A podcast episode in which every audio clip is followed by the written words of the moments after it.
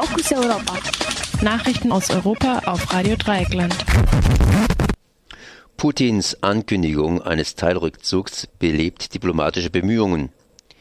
Nach der überraschenden Ankündigung eines Teilrückzugs der russischen Truppen aus Syrien diskutierte der US-Präsident Barack Obama mit dem russischen Präsidenten Wladimir Putin die Lage in Syrien und in der Ukraine am Telefon. Gleichzeitig erklärten sich das Bündnis der Oppositionsgruppen bereit, wieder an den unterbrochenen Friedensgesprächen in Genf teilzunehmen. Ausgeschlossen von den Friedensgesprächen sind allerdings weiterhin auf türkischem Wunsch die Kurden, außerdem die Radikal an-Nusra-Front äh, und der sogenannte Islamische Staat. Gestern hatte Putin überraschend angekündigt, die Hauptmacht der russischen Truppen aus Syrien abzuziehen.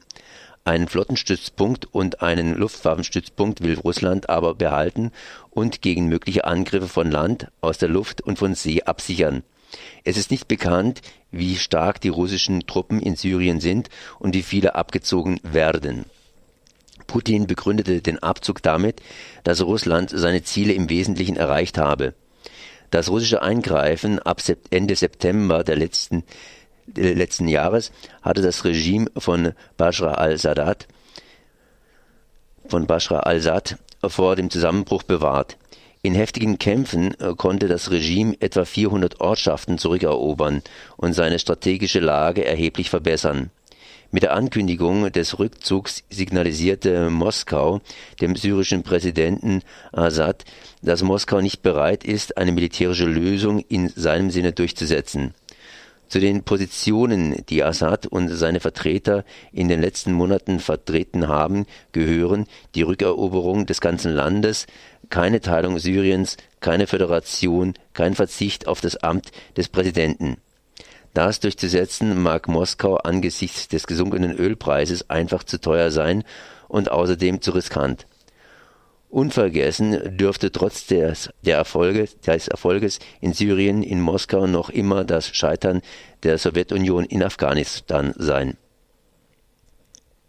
Weitere Kämpfe in Syrien, Islamischer Staat unter Druck, Lebenserwartung um 19, um 15 Jahre gesunken. Trotz des Waffenstillstandes gibt es in Syrien weiterhin Kämpfe in nahezu allen Teilen des Landes. In letzter Zeit hat sich insbesondere der Druck auf den sogenannten Islamischen Staat IS erhöht. Regimekräfte sind nahe an die von IS gehaltene Oasenstadt Palmyra herangerückt und haben Hunderte von Raketen auf die Stadt abgeschossen. Kurdische Kräfte haben heute Morgen erneut eine Offensive Richtung Euphrat aufgenommen, die die Verbindungslinien des IS zum Irak bedroht. Der Bürgerkrieg in Syrien begann vor genau fünf Jahren mit einer zunächst friedlichen Rebellion gegen Assad. Nach den jüngsten Angaben der UNO wurde jeder Zehnte in Syrien getötet oder verletzt. 85 Prozent der Bevölkerung leben in Armut. Die Lebenserwartung ist um 15 Jahre gefallen. 645 Ärztinnen, Ärzte und Krankenschwestern wurden ermordet. Athen sieht sich hinter Flüchtlingsausbruch aus Idomeni gezielten Aktion. Nach einer Dringlichkeitssitzung der Regierung Tsipras erklärte ein Sprecher, der Ausbruch von Flüchtlingen aus dem Lager Idomeni an der Grenze nach Mazedonien sei mit Flugblättern organisiert worden.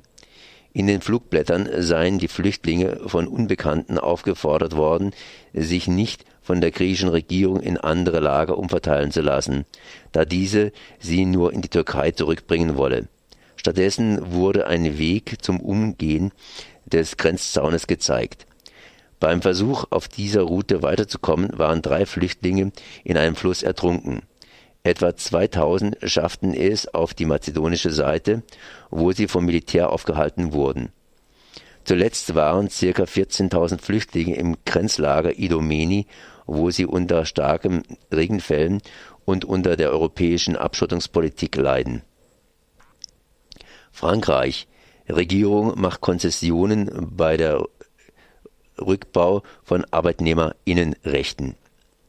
Nach Massenprotesten will die Regierung Valls die geplante Eingriffe in die Rechte der französischen Arbeitnehmerinnen und Arbeitnehmer entschärfen, hält aber im Grundsatz an dem Pakt fest.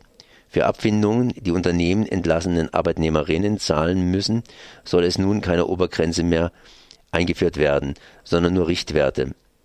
Auch die Möglichkeiten der Firmen, die Arbeitszeit zu verlängern, äh, sollen weniger ausgeweitet werden. Schlupflöcher hierfür gibt es aber auch im neuen Entwurf. Türkei erneut Kämpfe in Diyarbakir. PKK droht mit Bürgerkrieg. In der Nacht zum Dienstag haben zum Teil mit Gewehren bewaffnete Rebellen in mehreren Stadtvierteln in Diyarbakir Barrikaden errichtet. Bei Kämpfen sollen ein Polizist und drei Angreifer getötet worden sein. Für die Sicherheitskräfte ist der erneute Ausbruch von Kämpfen in Diyarbakir ein schwerer Rückschlag. Erst vor wenigen Tagen hatte das Militär nach 103 Tagen Kämpfen die Altstadt von Diyarbakir von PKK-Anhängern gesäubert. Derzeit führen 20.000 Soldaten eine Offensive in zwei anderen Städten im Osten der Türkei durch. In einem Interview mit der BBC hat der Kommandant der PKK im Irak, Cemil Baykir, Baykir gedroht, das werde in der Türkei überall Kämpfe geben. Die türkische Regierung machte der PKK auch für den Anschlag am Sonntag in Ankara verantwortlich.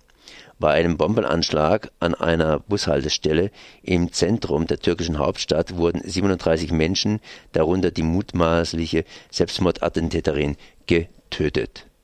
Fokus Europa. Nachrichten aus Europa auf Radio Dreieckland.